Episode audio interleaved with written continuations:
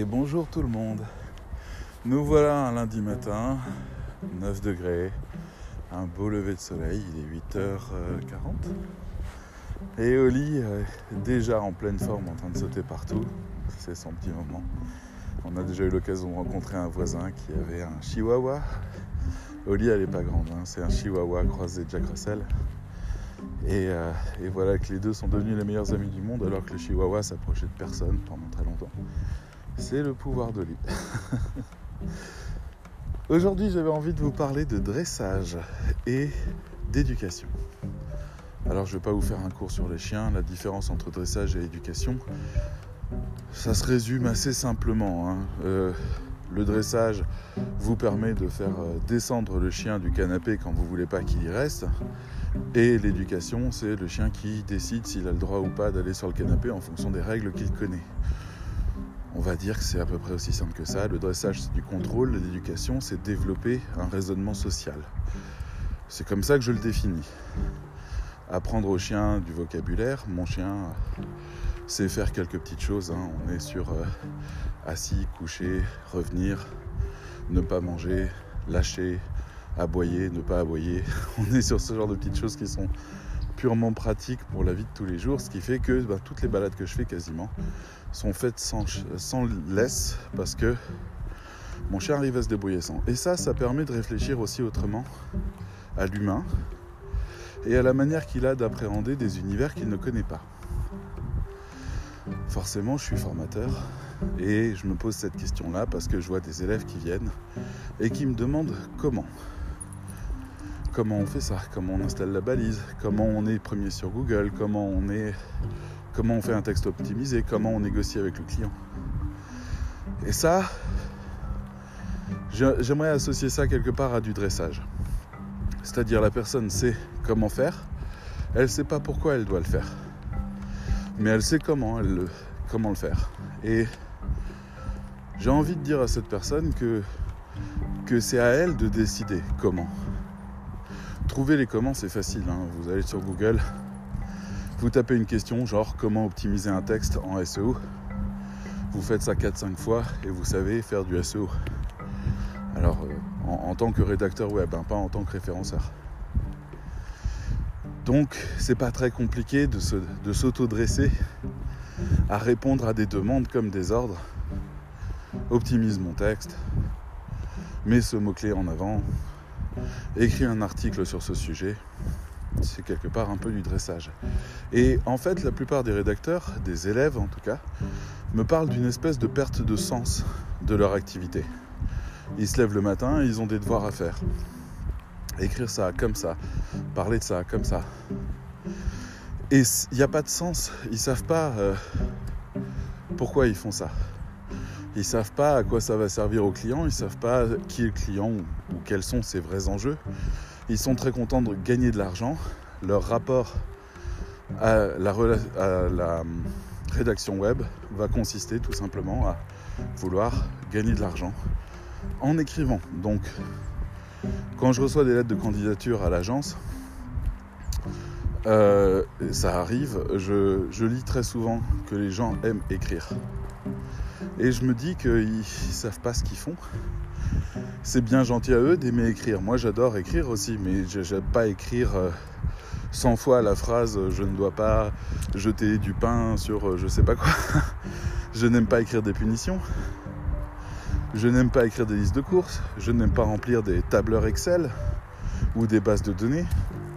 Je n'aime pas écrire 200 fois la même fiche produit sur l'iPhone X parce que c'est les couleurs qui sont différentes, les tailles qui sont différentes ou les, capacités de mémoire qui sont différentes. Et donc pour le coup, ben, on répète tout le temps la même fiche en faisant des variations. J'aime pas ça.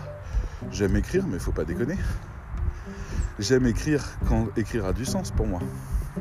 J'aime écrire quand j'ai l'impression que mon écriture a du pouvoir.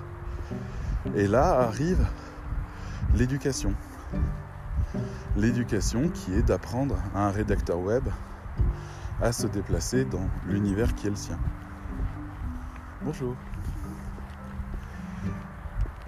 Et l'univers qui est le sien, c'est celui du web entrepreneurial, c'est celui du marketing, c'est celui des enjeux des ONG, C'est celui de la diffusion sur les réseaux sociaux. Je ne sais pas. En fait, il y a une multitude d'endroits où on a besoin de contenu. Et chaque endroit a ses enjeux et ses règles. Donc, il faut savoir s'éduquer à ça, c'est-à-dire comprendre tous les tenants et aboutissants de chacun des actes, comprendre les buts pour pouvoir y aller. Regardez, sur un bateau, j'aime bien la métaphore du navire pirate. Vous avez un capitaine, c'est celui qui détient le pourquoi. Il sait où on va. Et il sait pourquoi il faut y aller. Et tous les autres postes, c'est des comment. Comment, comment la voile doit être tendue pour réussir à récupérer le moindre vent, comment, etc. etc. Que fait le capitaine pendant la traversée? Quand la mer devient calme, il donne les ordres pour que le bateau continue d'avancer en profitant des moindres souffles de vent. Ok, tout le monde se met en branle pour pouvoir réussir à mettre le bateau dans cette situation-là et permettre au bateau d'avancer. Ou alors il va à ce qu'on appelle louvoyer, c'est-à-dire aller à droite et à gauche du sens du vent pour pouvoir capter la force du vent, plutôt parce qu'il a le vent de face. Donc il va essayer de faire les travers pour pouvoir réussir à monter. Les membres d'équipage connaissent parfaitement ces manœuvres.